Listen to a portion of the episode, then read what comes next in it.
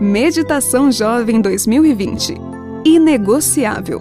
Escrita por José Venefrides. 14 de abril. Pedir, buscar e bater. Peçam e lhes será dado. Busquem e encontrarão. Batam e a porta lhes será aberta. Pois todo o que pede, recebe. O que busca, encontra. E aquele que bate, a porta será aberta. Mateus 7, 7 e 8. A oração é algo sobrenatural. É uma conversa com o Eterno. Será que ele ouve mesmo o que lhe falamos? Se ouve, será que responde? Que diferença faz a oração em sua vida? Muita gente quer ir para o céu, mas não ora. Fico me perguntando o que essa pessoa vai fazer na eternidade. Como disse Jader Santos, o céu é Jesus. E o que vamos fazer no céu? Em certo sentido, nossa experiência lá será algo semelhante à oração.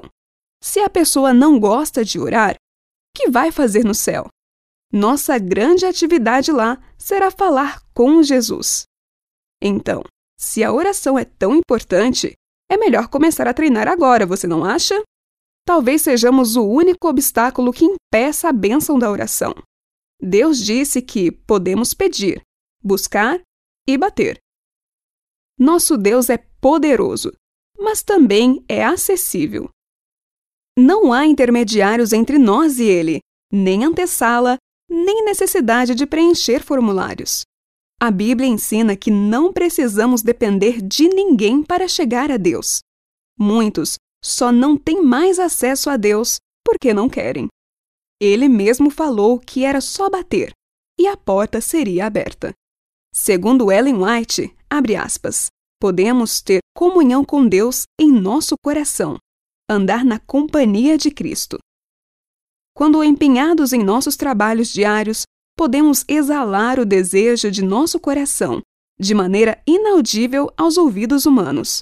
Mas essas palavras não amortecerão em silêncio, nem serão perdidas. Coisa alguma pode sufocar o desejo da alma. Ele se ergue acima do burburinho das ruas, acima do barulho das máquinas. É a Deus que estamos falando, e nossa oração é ouvida. Pedi, portanto, pedi e recebereis. A toda oração sincera há de vir a resposta talvez não venha exatamente como você deseja, ou ao tempo em que a espera, mas virá pela maneira e na ocasião em que melhor há de satisfazer a sua necessidade. Fecha aspas. Pare tudo o que você está fazendo agora e peça, busque e bata.